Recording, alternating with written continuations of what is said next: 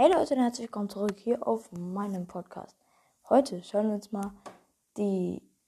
Wie viele Zauberschulen sind es? Auf jeden Fall andere Zauberschulen außer Hogwarts Schule, Bobat, also Hogwarts, Beauxbaton und Durmstrang an. Die erste Zauberschule ist die nordamerikanische äh, Zaubererschule für Hexerei und Zauberei Ilvermorny. Äh, sie äh, wird auch so wie in Hogwarts, werden die Schüler dort vier verschiedene Häusern äh, zu, zu, zugeordnet und nehmen alle Schüler aus ganz Nordamerika auf. Fun Fact. Als die äh, Euro Europäer Ilvermorny in Amerika entdeckten, hatte, hatte sie gerade mal zwei Lehrer und zwei Schüler. Die nächste Schule kommt aus Südamerika. Es, es ist Cast, Castello Bro, Bruxo oder so. Äh, sie wird vermutet, ist im südamerikanischen Regenwald und sieht für die Muggel äh, aus wie eine Ruine, genauso wie Hogwarts. Und das auch übrigens auch die Ilvermorny-Schule.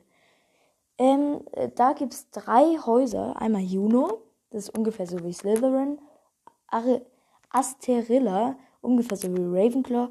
Und Skondio, so wie Gryffindor. Fun Fact.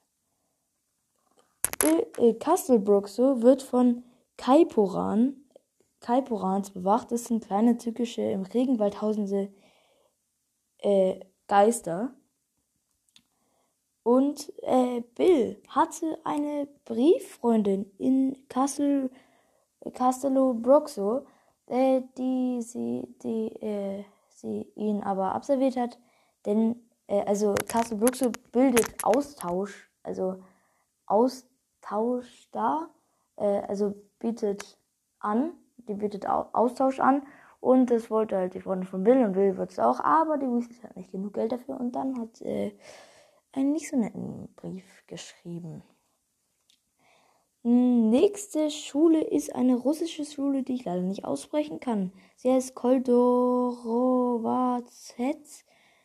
Kol oder meine Schrift sieht einfach dumm aus, aber auf jeden Fall Koldostorarets. Ähm, da ist über die ist nicht so viel bekannt, nur dass sie russisch ist, wie schon gesagt, und dass sie äh, äh, Quidditch spielen, was cool ist. Sie spielen Quidditch, ey, aber sie spielen es auf kompletten Bäumen. Nicht so auf kleinen Ästen wie die in Hogwarts, sondern spielen es einfach mal auf komplett entwurzelten Bäumen Quidditch. Ja. Da, da muss das Feld auf jeden Fall groß sein.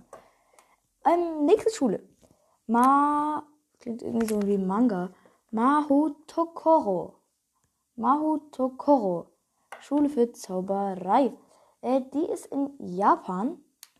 Und äh, irgendwie lieben die da in Japan, also oder an der Zauberschule, sind Zauberstäbe aus Kirschholz ganz hoch angesehen. Und Leute, die sie haben, haben halt einen riesigen Rang an der Schule. Auch vor den Lehrern und so sind sie total angesehen, nur weil sie einfach einen Zauberstab aus Kirschholz haben. Ja. Also, das ist schon komisch. Nächste Schule. Eine afrikanische Schule. Und das ist auch schon die letzte Schule. Diese heißt U Uagadon Schule für Zauberei. Äh, sie ist, wie gesagt, schon afrikanisch. Über die ist auch nicht so viel bekannt wie über die letzten drei. Nur, dass sie afrikanisch ist, wie schon gesagt. Und, dass die Schüler äh, von Traumboten ausgewählt werden und dann am nächsten Tag ein Zeichen auf ihrer Hand finden. Es tut mir leid, Leute. Ich habe ewig recherchiert, aber ich konnte echt nichts über Traumboten in der Harry Potter Welt erfahren. Es tut mir schrecklich leid. Aber das war's jetzt auch schon wieder äh, mit dieser kleinen Folge.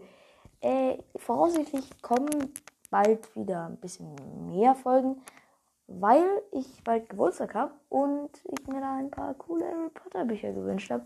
Ich weiß nicht, ob das jetzt so cool ist, aber vielleicht finde ich da so ein paar coole Informationen, die ich in diesen Podcast packen kann.